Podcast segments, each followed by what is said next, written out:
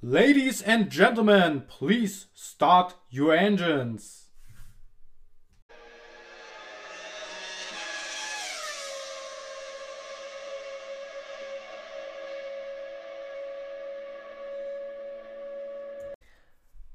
Hallo liebe Motorsportfreunde und damit herzlich willkommen zu einer neuen Ausgabe des Boxengassengeflüsters. Ich bin Daniel und in der heutigen Ausgabe geht es rund um den großen Preis von Monaco. Wir schauen rein auf die Historie des großen Preises von Monaco. Wir schauen uns die Streckencharakteristik an. Wir gucken uns zwei Rennen, habe ich rausgesucht, die mir in Erinnerung geblieben sind, beziehungsweise in Erinnerung geblieben sind, weil ich sie mir später angeschaut habe und wo ich einfach sagen muss, das waren ja ereignisreiche Rennen. Wofür Monaco in der Vergangenheit auch oftmals stand. Dann werden wir natürlich auf den großen, auf den diesjährigen großen Preis von Monaco schauen. Wir gucken an, wer sind die Favoriten und welche ja, Strategie braucht man, um hier zu gewinnen. Dann, zu guter Letzt, sprechen wir natürlich auch um ein Jubiläum, nämlich für Williams ist es der Sie oder die 750. Grand Prix-Teilnahme. Das besprechen wir alles. Die Historie von Williams gehen wir heute auch durch. Also, ich wünsche euch viel Spaß bei der heutigen Folge und nach einer kurzen Unterbrechung geht es auch gleich schon weiter.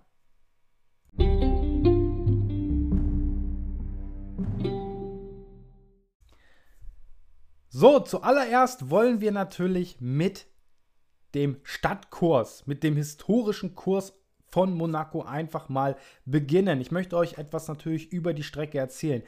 Jeder Formel 1-Fan kennt die Strecke natürlich auch und bei vielen ist sie beliebt und unbeliebt zugleich.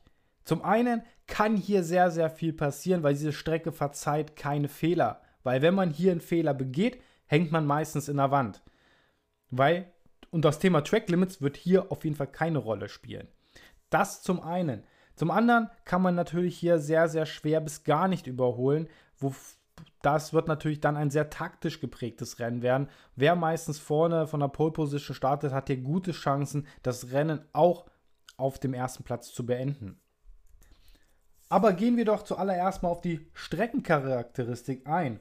Die Streckenlänge sind 3,337 Kilometer. Es werden hier 78 Runden gefahren und insgesamt sind das dann 260,286 Kilometer. Die kürzeste Renndistanz im Formel 1 Kalender, weil man hier auch die niedrigste Durchschnittsgeschwindigkeit von ca. 150 km/h nur fährt.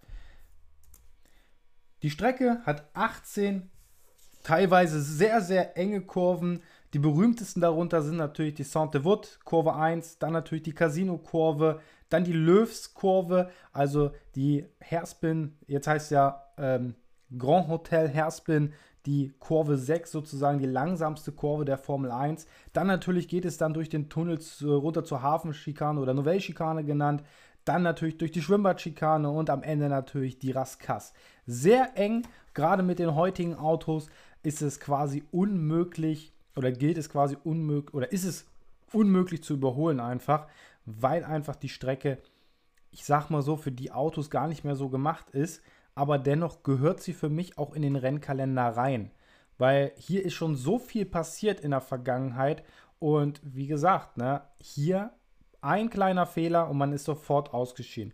Heutzutage würde das bedeuten, ähm, sofort Safety Car Phasen. Ich denke mal, es wird auch einige Safety Car Phasen in diesem Jahr geben. Dieses Jahr findet ja die 78. Ausgabe auch statt. Sollte ja eigentlich letztes Jahr passieren. Allerdings aufgrund der Covid-19-Pandemie hat ja der Veranstalter schon rechtzeitig diesen Grand Prix abgesagt. Dadurch war er natürlich letztes Jahr nicht im Kalender. Aber Monaco gehört natürlich zu den Traditionsrennstrecken. 1950 wurde hier zum ersten Mal ein Formel-1-Rennen ausgetragen, was Juan Manuel Fangio am Ende auch für sich entscheiden konnte. Und seit 1955 war die Rennstrecke, ich sag mal bis 2019, jedes Jahr im Rennkalender. Sie zählt zu den drei Kronen oder Triple Crown, wie man es auch nennt, zum Grand Slam, wie man es auch immer nennen mag, mit dem Indy 500, also die 500 Meilen von Indianapolis und den 24 Stunden von Le Mans. Wenn man auf diesen drei Rennstrecken, in den drei in der Formel 1, ähm, in der ja, jetzigen LMP1 oder äh, in der äh, Prototypenklasse, beziehungsweise ist es ja jetzt die ähm, Hypercar-Klasse. Wenn man natürlich dort gewinnt und natürlich das Indy 500 gewinnt, dann zählt man zu den größten äh, ja, Motorsportlegenden, muss man sagen. Fernando Alonso hat es ja schon probiert. Der hat ja hier in Monaco schon gewonnen. Der hat auch schon die 24 Stunden von Le Mans gewonnen. Einzig und allein fehlt ihm natürlich der Indy 500-Sieg, wo er natürlich auch schon dreimal dran teilgenommen hat, aber leider noch nicht zum Erfolg führte. Wer hat natürlich die meisten Siege auf dieser Rennstrecke? Es ist der große Ayrton Senna.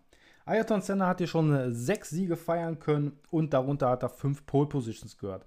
Er ist einfach Mr. Monaco, der erfolgreichste Fahrer, der in den Straßen von Monaco ja, Rennsiege feiern konnte, viele, viele Erfolge feiern konnte. Und dazu zählt natürlich auch, ja, dass sein Stern als bester Regenfahrer oder als Regenspezialist ging natürlich hier auch in Monaco 1984 auf. Das werden wir aber auch gleich in der, in der Historie des großen Preises von Monaco auch nochmal näher besprechen, weil es zählt zu einer der ja, kuriosesten Grand Prix-Geschichten ähm, der Formel 1-Geschichte oder der Geschichte der, von Monaco in der Formel 1. Natürlich wurden hier auch schon vor der Formel 1 Rennveranstaltungen ausgetragen. Das erste Rennen fand am 14. April 1929 statt. Das war natürlich kein Bestandteil der Formel 1 sondern es war ein anderes Automobilrennen. Zudem ist der große Preis von Monaco natürlich das Heimrennen von Charles Leclerc im Ferrari. Mal gucken, was er hier dieses Jahr reißen kann. Ich denke mal, Ferrari wird sich hier nicht sonderlich mit Ruhm bekleckern. Die werden wahrscheinlich die dritte Kraft oder die vierte Kraft werden. Hinter Mercedes und Red Bull werden sich wahrscheinlich einen engen Zweikampf mit McLaren, vielleicht auch noch Alpine im, ich sag mal, ja, Rest des Feldes liefern. Ja, und jetzt ist natürlich die Frage, warum äh, fährt man überhaupt noch in Monaco? Weil überholen ist hier natürlich sehr, sehr schwierig. Und Monaco ist einfach ein Traditionsbestandteil. Natürlich, Monaco, das Fürstentum, hat natürlich jede Menge Geld. Die Reichen und Schönen sind natürlich dort zu Gast. Man sieht es ja immer wieder in den Fernsehbildern, wie viele Yachten im Hafen von Monaco stehen. Und natürlich mit dem Casino auf dem Berg gehört es natürlich einfach auch in die Glamour-Welt äh, der Formel 1. Das muss man einfach dazu sagen. Hier trifft wirklich das Geld auf das Geld und ähm, deswegen gehört es somit auch in die Formel 1. Muss man ganz einfach sagen.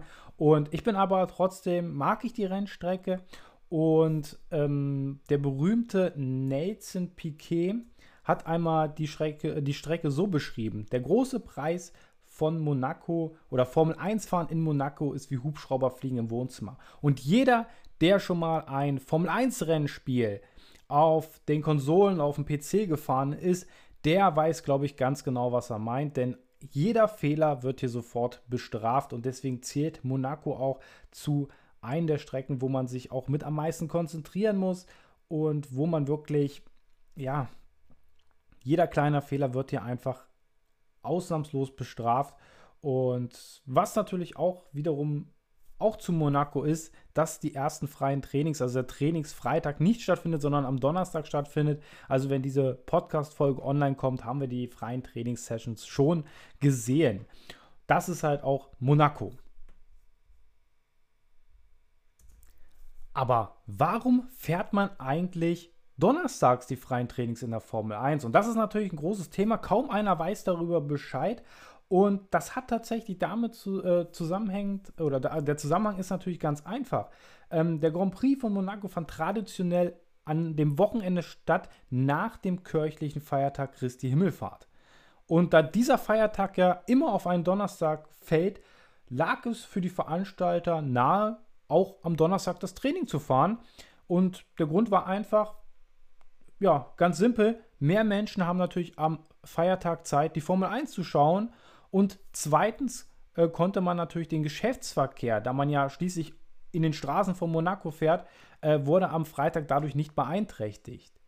Also hatte man Freitag wiederum oder konnten dort, äh, konnte dort der Geschäftsverkehr fließen und man hatte da am Donnerstag natürlich, ja, durch den Feiertag hatte man da die Ruhe im Veranstalter. Das ist eigentlich ganz einfach, aber seit einigen Jahren fallen ja auch der Grand Prix von Monaco und Christi Himmelfahrt nicht mehr zwangsläufig zusammen, weil eigentlich ist immer für Monaco das letzte Maiwochenende reserviert. Man hielt trotzdem daran fest, weil es natürlich auch einen großen Vorteil hat. Denn die Formel 2 und Co. finden ja trotzdem noch am Freitag statt.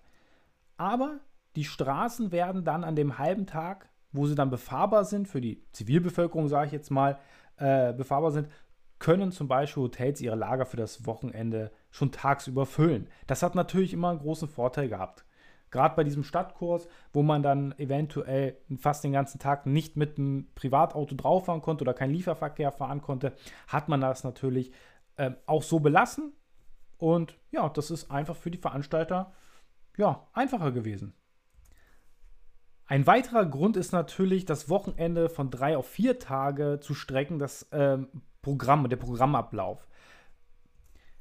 Denn die Pausen zwischen den einzelnen Sessions sind in Monaco immer länger als anderswo. Das liegt ganz einfach daran, dass nicht alle Rahmenserien, zum Beispiel Formel 2 oder so weiter, in der Nähe des Formel 1 Paddocks untergebracht werden können, weil es einfach zu wenig Platz gibt in der engen Boxengasse und dann natürlich auf umliegende Stellfläche, zum Beispiel im Tennisstadion oder in der Tiefgarage unter dem Forum Grimaldi am Hafen eingerichtet worden sind. Das bedeutet, die ganzen Fahrzeuge müssen natürlich dann erstmal über die Rennstrecke oder über die oder durch die Stadt gefahren werden, also geführt werden, damit überhaupt die alle Rennserien ihre Sessions absolvieren können. Und deswegen hat man das Rahmenprogramm oder das ganze Programm auch weiterhin auf diese vier Tage gestreckt, was ein sehr, sehr großer Vorteil ist. Ja, Monaco. Wir werden auf jeden Fall ein Rennen erleben, was von Spannung bis langweilig alles sein kann. Und im zweiten Part geht es natürlich dann darum, wollen wir natürlich mal in die Historie des äh, Monaco Grand Prix reingucken. Wir wollen gucken natürlich, was sind die beiden Rennen, die ich mir rausgesucht habe, die am ereignisreichsten waren. Also zumindest meiner Meinung nach. Und dann hören wir uns gleich nach einer Kurzunterbrechung im zweiten Part wieder. Bleibt dran!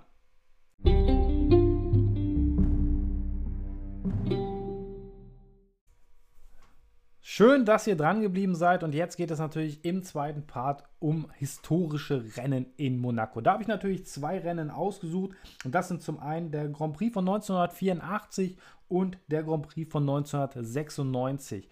Der Grand Prix von 96, den habe ich tatsächlich im Kindesalter se selber sehen können. 84 habe ich erst Jahre später mir mal angeschaut und fand es einfach schon ein sehr beeindruckendes Rennen. Deswegen gehen wir auch erstmal in das Rennen von 1984 ein, denn da ging für meine persönliche Empfindung der Stern von Ayrton Senna auf. Ich habe ihn leider nicht mehr wirklich fahren sehen, äh, weil ich damals, äh, 1994 war ich sechs Jahre alt, wo er dann leider verstarb. Ähm, und die Jahre zuvor habe ich mich noch gar nicht für Formel 1 so wirklich interessiert. Das kam erst mit den Jahren ja, 95, 96, 97 so richtig auf, wo ich dann wirklich auch älter wurde und das auch Ganze verstanden habe. Aber dennoch habe ich mir vor einigen Jahren natürlich historische Rennen immer angeschaut und bin natürlich dann auch bei dem Rennen von 1984 hängen geblieben vom großen Preis von Monaco damals, wo ja Ayrton Senna in seiner Debütsaison fuhr für das Tolman-Team, was ja eigentlich sehr, sehr unterlegen war und einfach ein klasse Rennen im regnerischen Monaco damals ja, fuhr, muss man ganz einfach sagen. Und deswegen habe ich mir das auch Ganze ausgesucht. Werde jetzt ein bisschen für, äh, von dem Rennen natürlich ein bisschen sprechen. Viele von euch haben es wahrscheinlich schon gesehen. Falls ihr es noch nicht gesehen haben solltet, dann empfehle ich euch einfach mal zu gucken, ob ihr das Rennen nicht irgendwo bei YouTube und Co. findet. Guckt es euch an. Ähm, ich finde es wirklich sehr, sehr interessant. Auch mit dem original englischen Kommentar fand ich es damals sehr, sehr cool. Also es lohnt sich auf jeden Fall, dort mal reinzuschauen ähm, und mal zu sehen, wie Senna sein Boliden da durch die Straßenschluchten von Monaco, ja, wie er da durchrast. Sagen wir es mal so. Ja, 1984 äh, ist natürlich auch so ein Jahr, wo ein bekanntes Fahrerfeld natürlich ähm, war. Natürlich allen voran Alan Prost und äh, Niki Lauda für das Team McLaren Tech Porsche. Dann natürlich Nigel Mansell im Lotus Renault. Ähm, jetzt muss man gucken, wen haben wir noch? Nelson Piquet damals im Brabham BMW, Kiko Rosberg im Williams Honda. Äh, Manfred Winkelock, ein deutscher Fahrer im ATS BMW. Ayrton Senna, hatte ich schon gesagt, im Tollman, der seine erste Saison fährt. Dann natürlich Ricardo Patrese für Alfa Romeo damals. Ich gucke mal hier weiter durch. Stefan Belloff kennen wir ja auch noch. Tyrrell Ford, damals die große deutsche Rennfahrer-Hoffnung, der leider auch viel zu früh ähm, in Spa-Francorchamps verstarb. Dann auch Marc Surer, langer Kommentator bei Premiere und Sky gewesen oder Formel 1-Experte. Der Schweizer war damals im Diensten von Arrows.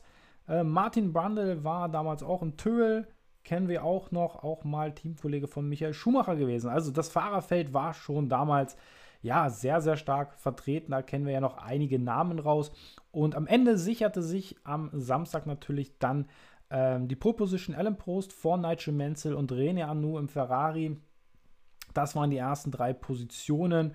Auch noch interessant, Niki Lauda im zweiten McLaren nur auf der 8, Nelson Piquet auf der 9, Keke Rosberg auf der 10 und Ayrton Senna auf der 13.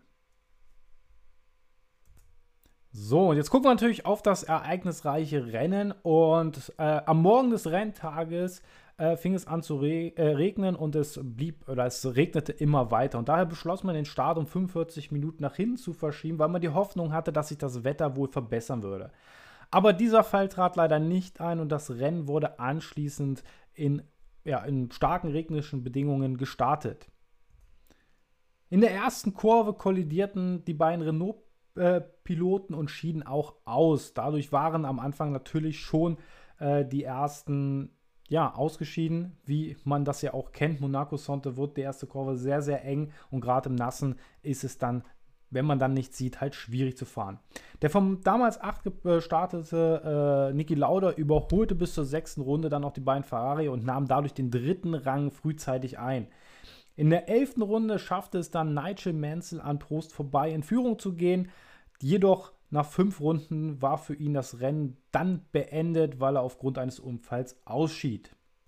Dadurch erbten die beiden McLaren-Piloten die Plätze 1 und 2. Und beim Team Tolman machte sich der zwischenzeitlich erfolgte Wechsel des Reifenausstatters von Pirelli zu Michelin bemerkbar.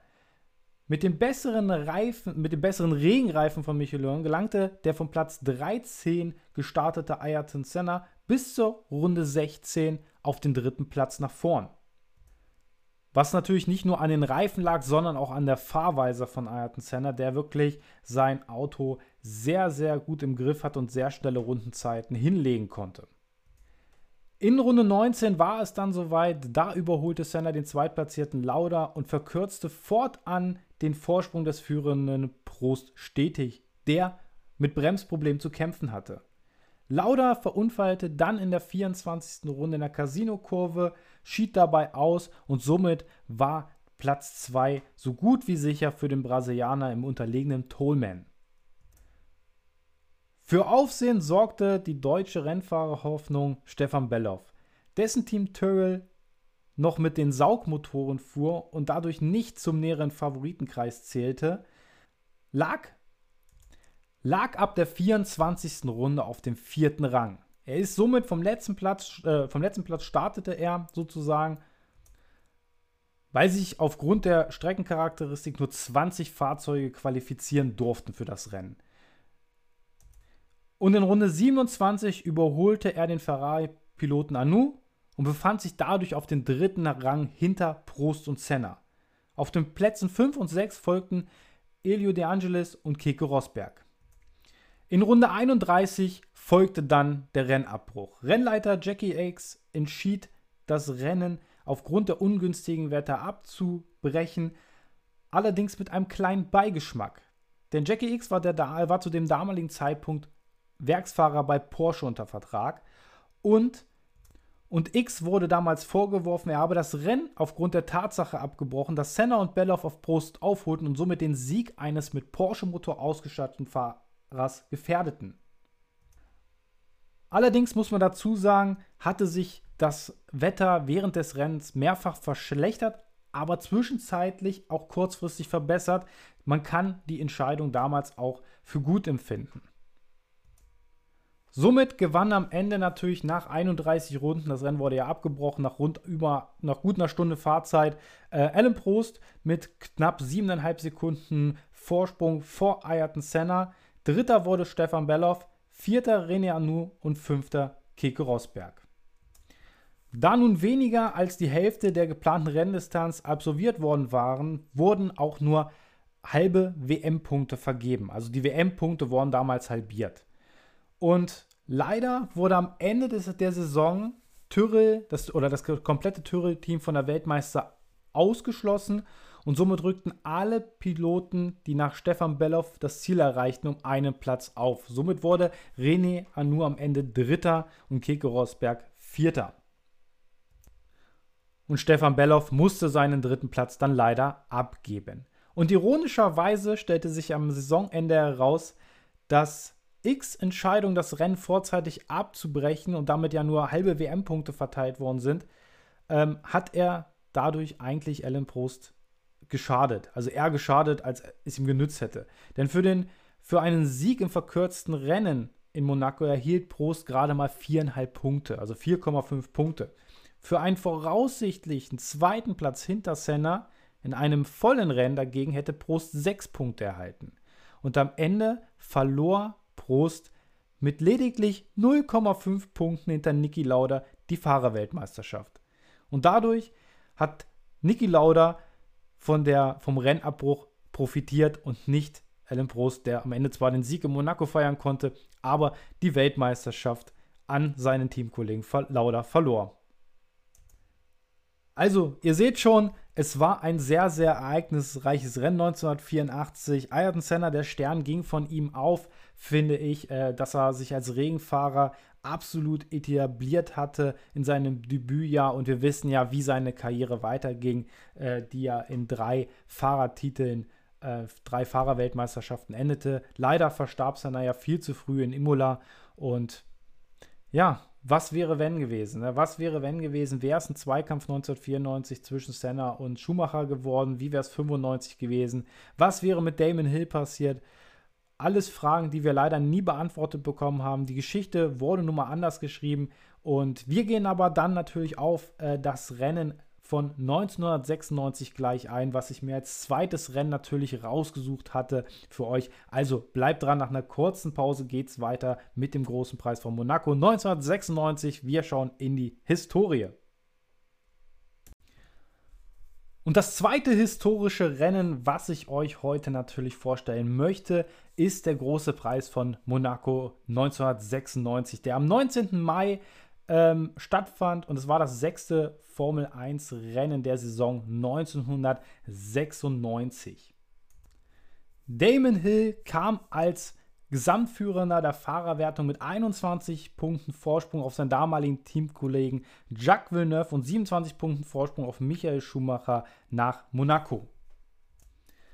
Die Pole Position sicherte sich der Ferrari-Pilot Michael Schumacher vor dem, seinem größten Konkurrenten Damon Hill. Jean Alesi war auf der 3, Gerd Berger auf der 4, David Coulter damals im McLaren Mercedes auf der 5, Rubens Barrichello im Jordan auf der 6. Jacques Villeneuve, der WM-Zweite, nur auf Position 10. In der, Saison, äh, in der Saison 1996 gab es natürlich noch am, Samst äh, am Sonntagmorgen das sogenannte Warm-up. Dort erzielte Oliver Panis die beste Rundenzeit vor Mika Häkkinen und Michael Schumacher. Andrea Montermini hatte einen Unfall, bei dem sein Forti Ford so stark beschädigte, dass er nicht zum Rennen antreten konnte. Ja, er hatte einfach kein Ersatzfahrzeug, also ihm fehlte das Ersatzfahrzeug, was ja alle Teams eigentlich hatten, die genug Geld hatten sozusagen, ähm, hatten ja dieses Ersatzfahrzeug und äh, Forti konnte halt auch nicht das Fahrzeug ja so schnell reparieren. Dadurch ja, trat er beim Rennen nicht an. Am Sonntagmittag dann begann es äh, zu regnen und zwar stark zu regnen und so setzte man vor dem Rennen ein Zusatztraining unter nassen Bedingungen an, bei dem Hackingen vor Alesi und Rubens Barrichello die Spitzenposition einnahmen. Zum Rennen starteten dann natürlich nur 21 Piloten. Und Damon Hill startete besser als Schumacher und konnte in der Sainte-Wood die Führung des Rennens übernehmen. Bereits in der ersten Runde war das Rennen für drei Piloten beendet. Jos Verstappen, der auf Slicks an den Start gegangen war, rutschte direkt in die Mauer und beide Piloten, beide Piloten des Minardi Ford Teams gerieten ausgangs der ersten Kurve auseinander und schieden ebenfalls aus. Während Damon Hill vorne wegfuhr, verlor Schumacher nach der Haarnadelkurve, also nach der Löwskurve, die Kontrolle über seinen Ferrari und ja, schied aus, ja, weil er in der Wand endete sozusagen. In der Raskas drehte sich zudem dann auch noch Barrichello, für den das Rennen dann ebenfalls beendet war. Und nachdem auch Ukyo Katayama und Ricardo Rosette wegen eines Unfalls und Pedro Diniz wegen eines Getriebeproblems ausgeschieden waren, fuhren nach fünf Runden nur noch 13 von 21 gestarteten Piloten. In der zehnten Runde schied dann Gerd Berger in seinem Benetton mit Getriebeproblemen aus und in der 31. Runde schied dann auch Martin Brundle nach einem Dreher aus. Somit war die Hälfte aller Piloten aus dem Rennen. Und drei Runden später verlor Irvine nach einem Angriff von Panis die Kontrolle über sein Fahrzeug in der Löwskurve und blieb stecken. Mit Hilfe der Streckenposten Posten konnte der Brite, der schon die Sicherheitsgurte gelöst hatte, das Rennen wieder aufnehmen. In der Zwischenzeit hatte der führende Damon Hill kurzzeitig nach einem Boxenstopp, bei dem er auf Trockenreifen wechselte, äh, seine Spitzenposition an Alesi verloren. Eine Runde später konnte er den Franzosen allerdings wieder überholen und erneut die Führung übernehmen. Nachdem Alesi, der noch auf Regenreifen unterwegs war, auch einen Boxenstopp absolviert hatte, gelang es Hill, seine Führung auf rund 30 Sekunden auszubauen. Allerdings schied der führende Damon Hill aufgrund eines Getriebefehlers Ausgang des Tunnels zum ersten Mal in dieser Saison aus. Dies passierte in der 40. Runde. Durch diesen Ausfall erbte Jean Alesi den ersten Platz und behielt die Führung für die nächsten 20 Runden, bis er an der Box mit einem Aufhängungsschaden aufgeben musste. Sein Landsmann Olivier Panis übernahm dadurch die Führung. Was dann folgte, kann sich heutzutage kaum noch jemand vorstellen. Jacques Villeneuve lief auf den zu überrundenden Luca Badoer auf, der schon ein paar Runden, äh, ein paar Mal überrundet worden war, und kollidierte mit ihm in der Mirabeau. Jacques Villeneuve schied sofort aus. Der Italiener Luca Badoer konnte mit seinem Auto noch weiterfahren, musste sein Auto aber später mit Elektronikproblemen abstellen. Nach dem Rennen wurde Badoer für, die zwei, für zwei Rennen gesperrt. Olivier Panis führte das Rennen mit, vor, mit etwas Vorsprung auf David Coulthard an und zu diesem Zeitpunkt waren nur noch sieben Piloten im Rennen. Eddie Irvine erlebte ein ereignisreiches Rennen für ihn selbst. Denn der Ire drehte sich in der Kurve, äh, nach der Löwskurve, wo sein Teamkollege bereits ausgeschieden war und beim Zurückkommen auf die Strecke traf er Mika Salo, der zuvor von Hackingen getroffen worden war. Alle drei Piloten schieden aus, wurden allerdings, da sie genügend Runden absolviert hatten, dennoch gewertet. Heinz-Harald Frenzen im Sauber lag zu dem Zeitpunkt auf dem dritten Platz, kollidierte allerdings in der vorletzten Runde mit seinem Teamkollegen Johnny Herbert und musste das Rennen an vierter Stelle liegend an der Box aufgeben.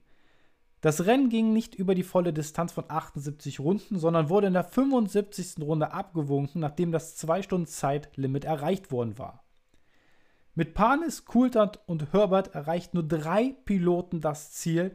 Insgesamt wurden am Ende natürlich sieben Piloten gewertet. Der große Preis von Monaco 1996 ging als das Rennen mit den wenigsten Piloten, die das Ziel erreichten, in die Geschichtsbücher ein. Panis gewann in seinem Ligier den ersten und wie sich dann später herausstellte, einzigen Grand Prix seiner Karriere.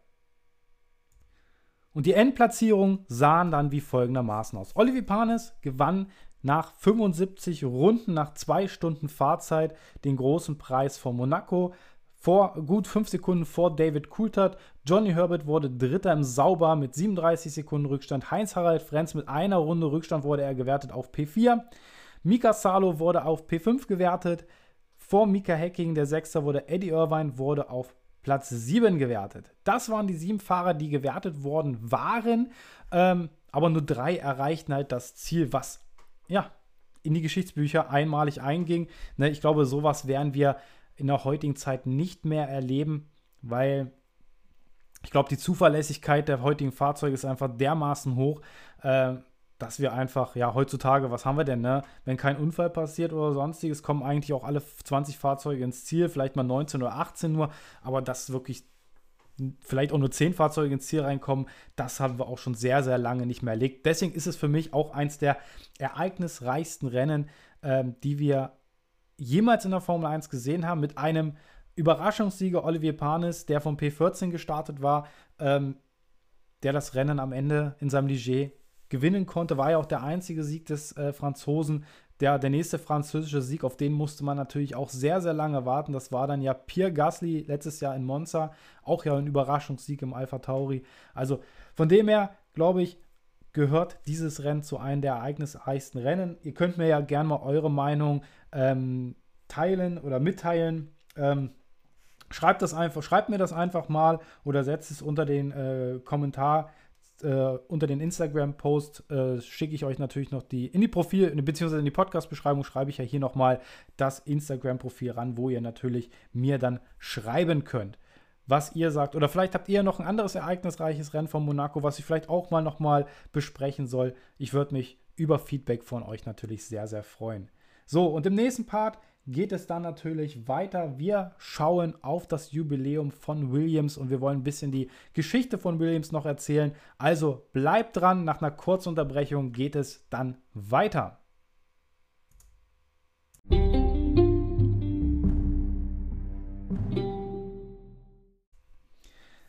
Ja, im jetzigen Part geht es natürlich um das Grand Prix Jubiläum von Williams Racing oder Williams F1 Racing. Ja, sie feiern an diesem Wochenende die 750. Grand Prix-Teilnahme in der Formel 1. Und das gibt natürlich mir den Anlass, mal über dieses Tri Team, über dieses Privatteam, was man ja sagen muss, einfach mal so ein bisschen in die Historie zu blicken. Und wir fangen damit an, ähm, denn 1966 gründete äh, Frank Williams ja, den Rennstall Williams sozusagen und startete am Anfang in der Formel 2 und Formel 3. 1969 gab es natürlich dann das Formel 1 Debüt, damals mit einem Brabham Chassis. Also man war noch nicht der eigene Konstrukteur, man hat sich hier noch auf ein sozusagen gebrauchtes Fahrzeug, äh, mit einem gebrauchten Fahrzeug ging man an den Start und ja, das Williams-Team wurde dann nach und nach vom Kundenteam zum eigenen Konstrukteur. Allerdings blieb das Anfang der 70er bis Mitte der 70er ohne Erfolg. Ähm, und ja, Frank Williams verschuldete sich zu der Zeit massiv. Natürlich, dann kam auch die Ölkrise da mit ins Spiel rein und so weiter und so weiter. Und schlussendlich verkaufte er den Rennstall an Walter Wolf, der ein Öl, ja, irgendwas mit Öl zu tun hatte, ein Ölmilliardär war. Und äh, daraufhin wurde er natürlich auch von dem Unternehmer das ähm, Team umbenannt in Walter Wolf Racing Team. Und Frank Williams hatte zwar noch Anteile an diesem Team, weil er nur einen, ich glaube, einen Großteil, ich glaube, über 60 Prozent verkaufte ähm, an den Unternehmer und blieb dann als Angestellter im Walter Wolf Racing Team natürlich äh, bestehen. Allerdings Ende 1976 verließ dann Frank Williams zusammen mit Patrick Head das Unternehmen und gründete den Rennstall Williams Grand Prix Engineering. Der Neuanfang folgte dann in der Saison 1977.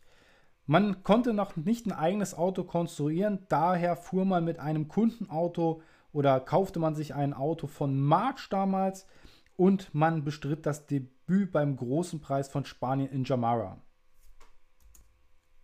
1978 konstruierte man dann ein eigenes Auto, den FW06, mit dem man dann an der Formel 1 Weltmeisterschaft auch 1978 teilnahm. Und der erste Erfolg, der erste Grand Prix-Erfolg, ließ dann sogar nicht lange auf sich warten. Nämlich der erste Sieg folgte im Folgejahr, nämlich 1979 beim großen Preis von Großbritannien, also beim Heimrennen für die Mannschaft aus, äh, aus dem Vereinigten Königreich ähm, erzielte Clay Regazzoni den ersten Sieg für das Williams-Team. Und 1980 ging die Erfolgsgeschichte weiter, denn da gewann man mit Alan Jones die erste Fahrerweltmeisterschaft und wurde auch noch Konstrukteursweltmeister. Es folgten viele Äras. Man ging eine Partnerschaft mit Honda ein in den 80ern, in den 90ern, dann mit Renault in den 2000ern oder in den Nullerjahren, dann mit ähm, BMW-Motoren und dann später natürlich auch mit, oder jetzt zur jetzigen Zeit mit Mercedes-Motoren. Es folgte sehr, sehr viele, oder es gab sehr, sehr viele Erfolge, denn man feierte insgesamt neun Konstrukteursweltmeisterschaften, darunter natürlich 1980, 1981, 1986, 87, 1992, 93, 94, 96 und 97. Und die 90er Jahre, die Williams-Renault-Partnerschaft, war sozusagen auch die erfolgreichste Williams-Ära in der Geschichte des Teams. Zudem konnte man sich auch sieben Fahrerweltmeistertitel sichern, darunter natürlich 1980 mit Alan Jones, 1982 mit Keke Rosberg, 1987 mit Nelson Piquet, 1992 mit Nigel Mansell, 1993 mit Alan Prost, 1996 Damon Hill und 1997 der letzte Fahrertitel von Jacques Villeneuve. Ja, bisher stehen 749 Grand Prix zu Buche. Davon konnte man 114 gewinnen. 128 Mal sicherte sich ein Williams-Pilot die Pole Position und 133 Mal auch die schnellste Runde. Damit zählt Williams auch mit zu den erfolgreichsten Formel 1-Teams der Geschichte. Wie schon gesagt, war wohl die erfolgreichste Zeit die 90er Jahre. Denn da baute natürlich gerade allen voran Adrian Newey ein Top-Auto und man dominierte die Jahre 92 und 93 ja, in der Fahrer- und auch Konstrukteursweltmeisterschaft. 94 gewann natürlich ein anderer Fahrer die Weltmeisterschaft, aber man konnte sich auch hier natürlich die Konstrukteurs-WM sichern. Wenn man sich natürlich die 90er Jahre anschaut, da holte Williams fünf Konstrukteurs-WM-Titel und die meisten in, ja, in diesem Jahrzehnt, muss man ganz einfach sagen. Also waren die von Erfolg eigentlich verwöhnt. Leider erfolgten dann natürlich 98 und 99 zwei Jahre, wo man keinen Sieg holte. Ähm, und man entschied sich dann, eine Partnerschaft für die Saison 2000 mit BMW einzugehen. Leider war dies noch nicht von so großem Erfolg gekrönt, ähm, da man zwar Dritter in der Konstrukteurswertung wurde, hinter natürlich Ferrari und McLaren, aber weit abgeschlagen war. Aber man begann zumindest eine Ära. Die damaligen Fahrer 2000 waren Ralf Schumacher, der seit der Vorsaison im Williams saß, und der Debütant Jensen Button.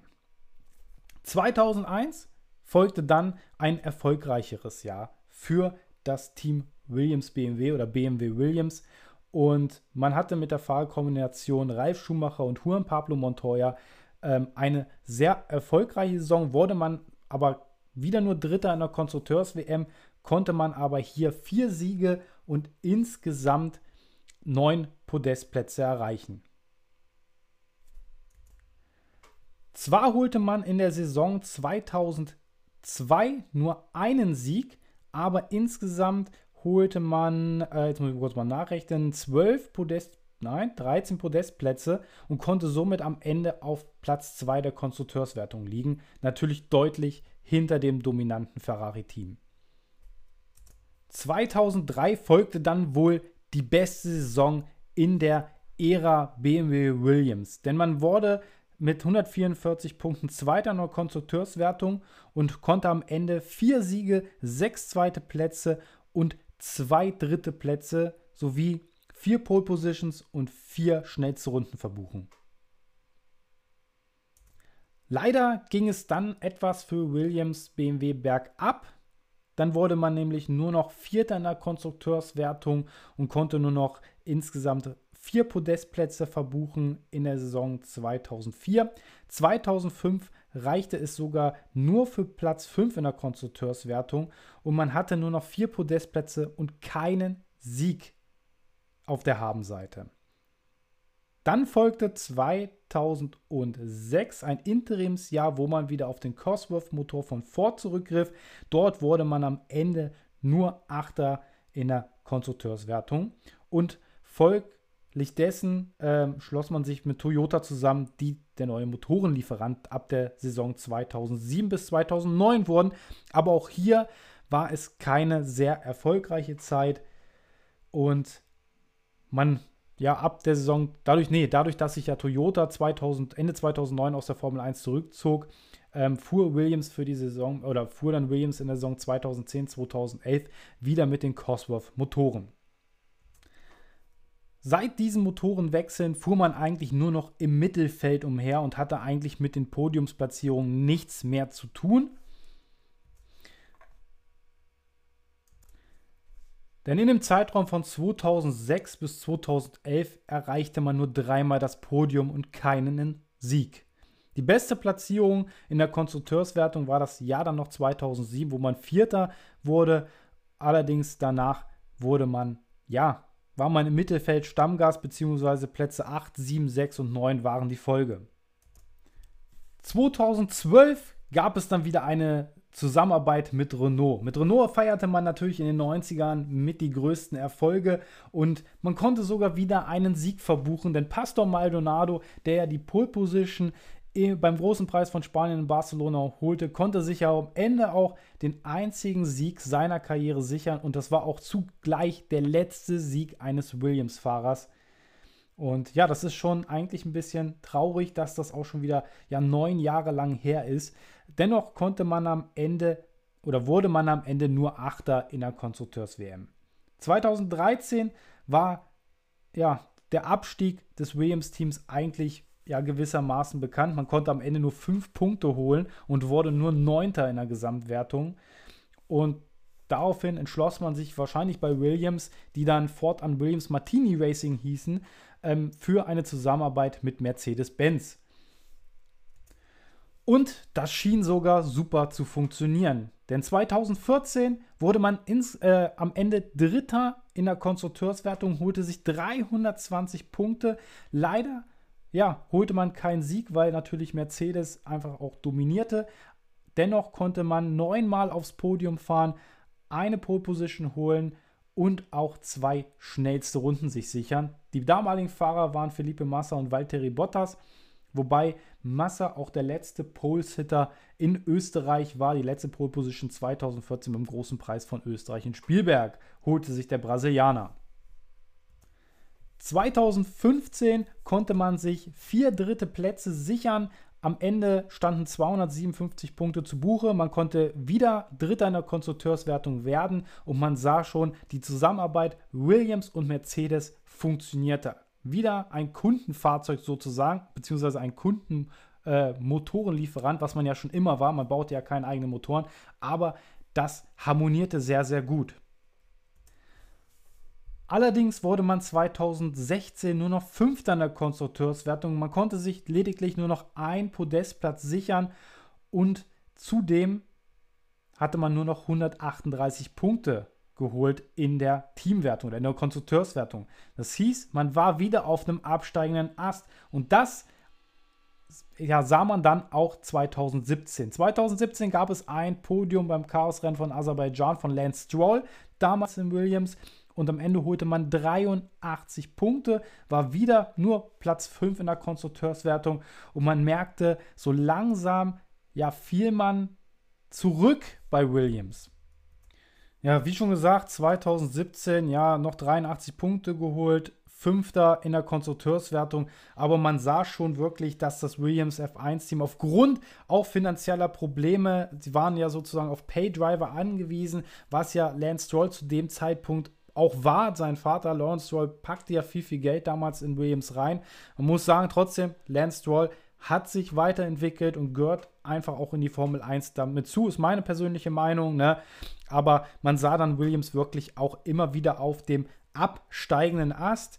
ähm, schon in der Anfangszeit von Williams, in den Ende der 60er Jahre, ähm, hatte man natürlich den Einsatz von Paydrivern ähm, ja, gemacht. Warum? Weil dadurch einfach auch die äh, Finanzierung halt gewährleistet war, ähm, um natürlich den Rennstall am Leben zu erhalten. Ja, das war damals Williams auch schon. Williams hat sich dann ja natürlich zu einem Top-Team entwickelt und war dann darauf nicht angewiesen. Und erst ja, jetzt ab 2016, 2017, ja, oder ja, ab 2017 war man dann doch wieder auf Geld von außen mehr und mehr angewiesen. Und 2018 ähm, ging natürlich der Abstieg weiter von Williams, denn man holte zwar noch sieben Punkte, wurde aber letzter in der Konstrukteurswertung. Und dies setzte sich dann leider auch 2019, wo man einen Punkt holte, und 2020, wo man keinen Punkt holte, fort. Man muss dennoch sagen, äh, man hat sehr, sehr talentierte Fahrer in den Autos bisher gehabt. Ne? Valtteri Bottas, äh, nicht umsonst ist er jetzt der zweite Fahrer im Mercedes-Team. Er kam aus dem Williams-Team. George Russell, natürlich Mercedes-Jüngling, fährt eigentlich super Rennen ähm, oder holt das Bestmöglichste immer aus den Williams raus, dominiert seinen Team Teamkollegen ohne Ende, macht natürlich hier und da mal einen kleinen Fehler, aber dennoch zählt er zu den großen Talenten für die Zukunft. Muss man ganz einfach sagen. Williams ist da so ein kleiner Ausbildungsrennstall. 2020, ja, verkaufte natürlich äh, die Familie Williams ähm, ihre Anteile und dadurch ja, dachte man ja erst, der, ja, dass der Teamname, dass der Name Williams wegfallen wo, äh, würde, aber die neuen Investoren oder die neuen Teambesitzer haben ja einfach diese Tradition weitergehalten. Sie lassen es bei dem Namen. Ich hoffe, das wird auch über die nächsten Jahre noch so bleiben, weil Williams, ja, stellt euch mal äh, die Formel 1 ohne das Team Williams vor. Ne? Natürlich gab es auch in der Vergangenheit andere Teamnamen, zum Beispiel Eddie Jordan, also Jordan F1, ähm, Arrows und so weiter. Das waren auch alles, oder Töl, das waren auch alles solche äh, Rennställe, alles so Traditionsteams, die leider verschwunden sind und Williams noch so das letzte echte Traditionsteam, ja, wenn das dann auch noch verschwinden würde, oh, ich glaube, das wäre nicht so schön, auch nicht für die Formel 1. Und deswegen bin ich ganz froh, dass sie immer noch unter dem Namen fahren, auch wenn die Familie ähm, Williams und natürlich auch Sir Frank Williams nicht mehr dabei ist. Und ich kann nur von meiner Seite erstmal dazu sagen, ähm, dass ich der Familie auch weiterhin alles Gute wünsche, dass sie noch ein langes und erfülltes Leben haben werden. Sie haben uns mit ihren äh, Rennen mit ihrem Fahrzeug einfach so begeistert in den letzten Jahrzehnten ähm, in der Formel 1 und so viele hervorragende Fahrer auch hervorgebracht. Und da wollte ich jetzt auch noch mal kurz zurückgehen, natürlich ähm, auf die ähm, erfolgreichsten Fahrer oder beziehungsweise auf die Fahrer, die Williams äh, in der Formel 1 eingesetzt hat und vor allem, dass auch deutsche Fahrer dort Erfolge feiern konnten. Und der erfolgreichste Fahrer schlechthin ist natürlich Nigel Mansell. Der sympathische Brite, der von 85 bis 88, 91 bis 92 und auch 94 ein paar Rennen fürs Williams-Team fuhr, insgesamt 95 Grand Prix bestritten, darunter 369 Punkte geholt, 28 Siege, 12 Mal Zweiter und 3 Mal Dritter, 28 Pole Positions, 23 schnellste Runden und natürlich mit der roten Nummer 5 Red 5 1992 konnte er endlich den ja, Weltmeistertitel für sich, den Fahrertitel auch sichern. Ralf Schumacher hat natürlich auch noch eine große Geschichte erzählt. Von 99 bis 2004 war der Deutsche ähm, Teil der Williams-Familie, will ich jetzt mal sagen, hat 94 Grand Prix bestritten, sechs Siege feiern können, Insgesamt auch 21 Mal stand er auf dem Podest, fünf Pole Positions und sieben schnellste Runden standen zu Buche. Ricardo Patrese, ja, vielleicht der dritterfolgreichste Fahrer, kann man einfach mal so sagen, auch wenn es ohne WM-Titel dann natürlich auch hieß. Er war von 87 bis 1992 Teil, fuhr 81 Grand Prix, 180 Punkte. Vier Siege, zwölf zweite Plätze und acht dritte Plätze standen für den Italiener zu Buche, darunter sechs Pole Positions und zehn schnellste Runden.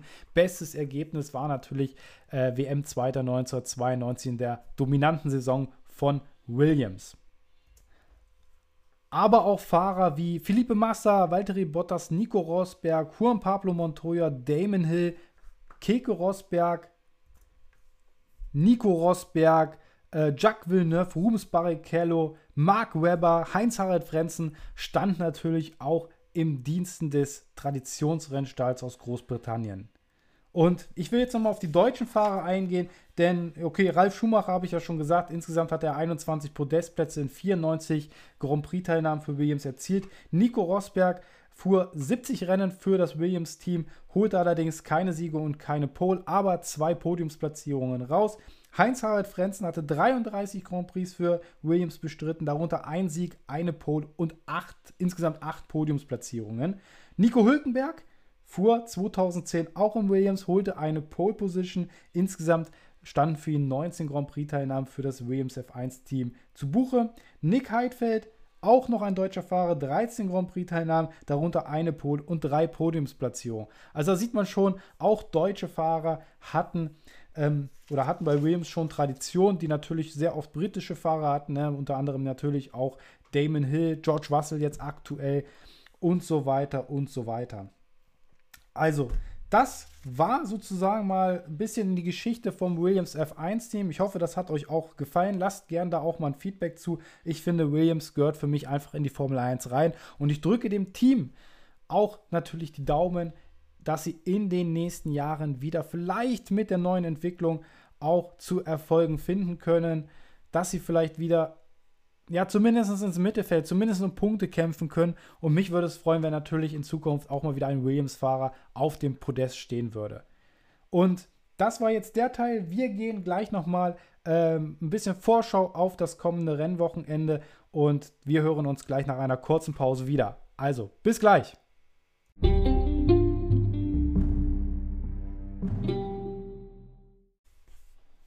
So, und im letzten Part geht es natürlich auf das oder geht es um das kommende Rennwochenende und da einfach mal frei Schnauze. Ähm, was braucht man hier in Monaco? Was ist wichtig in Monaco zu haben? Natürlich, Abtrieb ist hier enorm wichtig. Und da ist natürlich die Aerodynamik wieder äh, ein ganz, ganz großer ausschlaggebender Punkt, weil man hier nun mal schwer überholen kann. Man hat hier vielleicht einige Überholmöglichkeiten. Das darf man gar nicht so unterschätzen. Ähm, man könnte natürlich eine DRS-Zone hat man auf einer Start-Zielgeraden. Ähm, dann könnte man vielleicht in Saint-Devot überholen, also Kurve 1 rein. Da muss man sich natürlich dann auch reinbremsen mit den Autos, mit den großen Autos natürlich doch schwieriger geworden als in den Jahrzehnten zuvor. Aber dennoch ist es ja eine Überholmöglichkeit, die man hat. Dann vielleicht den Berg hoch, dass man sich äh, nach der Casino-Kurve gut nach Mirabeau äh, positionieren kann, dann vielleicht dort reinbremsen kann, ist auch eine Möglichkeit. Dann vielleicht, wenn man sich gut nach dem Tunnel positionieren kann, zur Hafenschikane runter, würde ich auch noch als Überholmöglichkeit sehen auf dieser sehr, sehr schwierigen Strecke. Aber dort könnte man sich eventuell auch reinbremsen. Wenn man noch die Bilder von 2019 im Kopf hat, dort hat es ja Max Verstappen gegen Lewis Hamilton versucht. Leider hat es nicht funktioniert. Ähm, aber das ist auch noch so eine Möglichkeit. Ansonsten vielleicht noch, wenn man gut aus der Schwimmbadschikane rauskommt, dann zu Raskas hoch, aber auch wieder sehr, sehr eng und mit diesen Autos kann man sich dort natürlich sehr, sehr breit machen. Also man merkt schon, die Größe der Autos ist ein Problem, die Aerodynamik der Autos ist ein Problem und deswegen kommt es auf folgende Faktoren natürlich an, um hier am Ende einen Rennsieg ja, feiern zu können, beziehungsweise auch natürlich einen Podestplatz feiern zu können oder halt eine Punkteplatzierung. Ne? Wichtig zum allerersten, äh, zum allerersten ist natürlich die Startposition. Das Qualifying ist sehr, sehr entscheidend, auch für die taktische Ausrichtung. Man weiß noch nicht, wie natürlich jetzt die Reifen äh, wieder funktionieren in dem Rennen. Ich würde mal tippen, mit einer Ein-Stop-Strategie wird man hier auch gut durchkommen, aber vielleicht werden auch manche Teams wieder auf eine Zwei-Stop-Strategie gehen. Man wird natürlich dann auch gucken, wegen Safety-Car-Phasen, wegen, dass man vielleicht auffährt auf Überrundete, auf irgendwelche Gruppen auffährt, dadurch eine Menge Zeit verliert, vielleicht dann doch nochmal wechseln geht. Ja, natürlich, hier ist Track Position eigentlich das wichtigste Merkmal, ne? Deswegen kommt es von Anfang an auf die Startposition an ähm, natürlich dann natürlich auf den Start. Ne? Am Start kann man, ist glaube ich die beste Möglichkeit hier natürlich zu überholen. Ähm, dann kommt es natürlich auf die Strategie an. Ne? Fährt man eine Ein-Stop-Strategie, fährt man eine Zwei-Stop-Strategie? Wie fährt man das Ganze? Ich glaube, mit einer Einstopper kann man hier ganz gut durchkommen. Man kann sich ja dann, glaube ich, ganz gut wehren. Nicht so, wie Verstappen sich wehren musste in Barcelona. Ich glaube, da hat man natürlich in Monaco mehr Möglichkeiten. Und das wird dann ganz, ganz entscheidend sein. Also auch die Strategie. Aber auch die Boxenstopp-Coups. Es wird ganz, ganz wichtig. Denn wenn man hier fährt man sowieso schon sehr, sehr langsam in die Boxengasse rein. Da kommt es wirklich auf jede Zehntelsekunde wirklich in der Boxengasse an. Also auch werden die Boxenstopps ganz, ganz interessant sein. Wer hier schnell abgefertigt wird, kann natürlich wieder eine gute Track-Position kriegen, denn das ist das A und O hier in Monaco. Und ich will noch gar keinen Tipp abgeben. Mein Tipp für Barcelona war natürlich richtig, was ich bei Instagram gepostet hatte äh, mit Hamilton, Verstappen, Bottas. War so eine leise Vorahnung, dass da irgendwie was mit der Strategie gemacht worden ist, weil Perez natürlich äh, nur vom P8 startete. Und das wird auch ein ganz, ganz großes Thema sein. Wie richtet man die Strategie aus? Wie richtet Red Bull die Strategie aus? Wichtig ist, dass beide Fahrer in den Top 4 qualifiziert sind.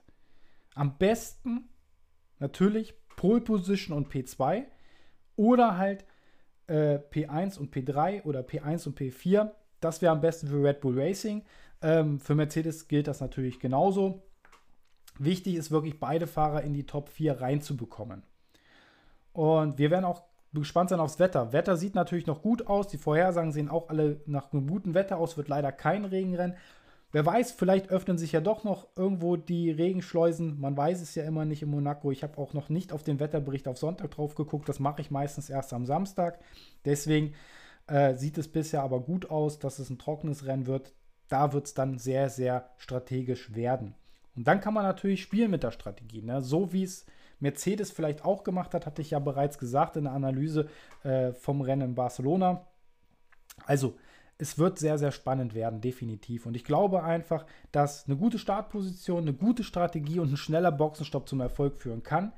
Und wenn Red Bull nur einen Fahrer in die Top 4 reinkriegt, sieht es ganz, ganz schwer aus. Dahinter ähm, ist es ganz einfach. Ich denke mal, die ersten drei Positionen werden Red Bull und Mercedes unter sich ausmachen. P4 hoffe ich auch, dass es einer von den beiden wird, damit es spannend bleibt. Und ab P5 sozusagen ist es ein bisschen offen. Ich sehe den Lokalmatadoren Charles Leclerc in der größten äh, Favoritenrolle äh, beim Best of the Rest. Ähm, sehe dann natürlich aber auch Lennon Norris, der ja kürzlich seinen Vertrag langfristig mit McLaren verlängert hat. Da auch nochmal herzlichen Glückwunsch dazu. Ich glaube, es ist für beide Seiten die richtige Entscheidung, zusammenzuarbeiten. Ähm, aber dennoch, da sehe ich eigentlich Ferrari, McLaren und Alpine, auch Alpha Tauri so ein bisschen dass die sich um den Best of the Rest ähm, streiten werden. Ocon war sehr, sehr stark jetzt in den letzten Rennen, gerade in den Qualifying äh, Sessions. Das wird man natürlich sehen, wie, wie das Team Alpine natürlich da in Monaco zurechtkommt. Ähm, ja, ansonsten Charles Leclerc war immer gut. Also hatte immer eine gute Pace bisher im Ferrari, muss man einfach sagen. Vielleicht kann das auch in Monaco zeigen. Ähm, ja, Lando Norris, Danny Ricciardo, 2018er Sieger ähm, in Monaco ich denke mal, das wird sehr, sehr eng werden. Also da kann es wirklich eng werden. Und natürlich Sorgenkind Aston Martin. Was passiert mit Aston Martin am Wochenende? Ne, qualifizieren sie sich für Q3, sind Punkte möglich. Auch für Sebastian Vettel sind die ersten Punkte dann möglich. Man wird sich einfach, man wird einfach gucken müssen. Ne? Ansonsten, ja, ich glaube, jeder kennt die Memes von Mazepin schon, ähm, die er jetzt ertragen muss äh, wo gesagt wird, na, hoffentlich ähm, hat, hat man ein äh, Taucherteam, ein Taucherrettungsteam vor Ort. Ähm, also das geht ein bisschen vielleicht zu weit. Klar, er hat sich noch nicht mit Ruhm bekleckert, sehr oft rausgedreht. Wahrscheinlich wird das auch der Fall werden in Monaco, aber ich denke mal, er kann es uns allen nur beweisen, dass er durchkommen kann ohne Schaden.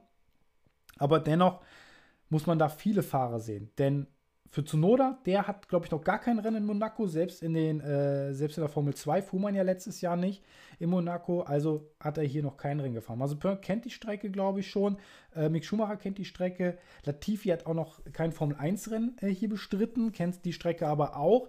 Und deswegen haben wir dort vier Fahrer, die die Strecke noch nicht mit dem Formel 1-Auto gefahren sind. Also es wird sehr, sehr spannend zu sehen sein.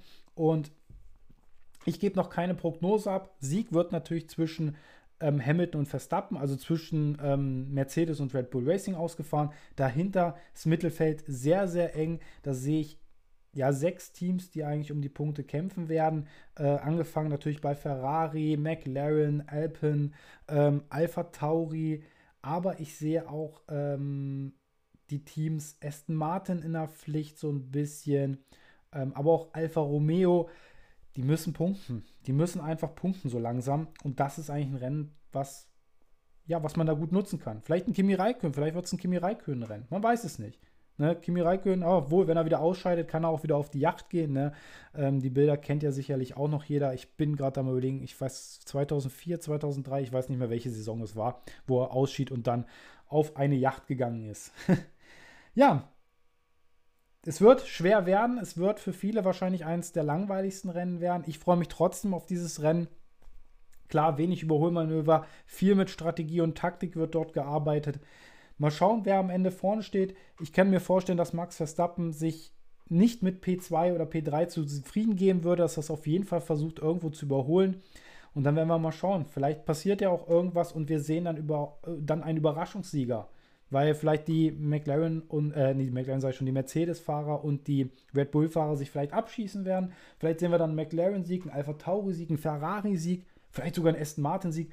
Mal schauen, ne? Diese Rennstrecke, da kann viel passieren, ist zwar in den letzten Jahren nicht wirklich viel passiert, leider, aber wie wir es ja gesehen haben, 1984, 1996, es waren halt so ereignisreiche Rennen.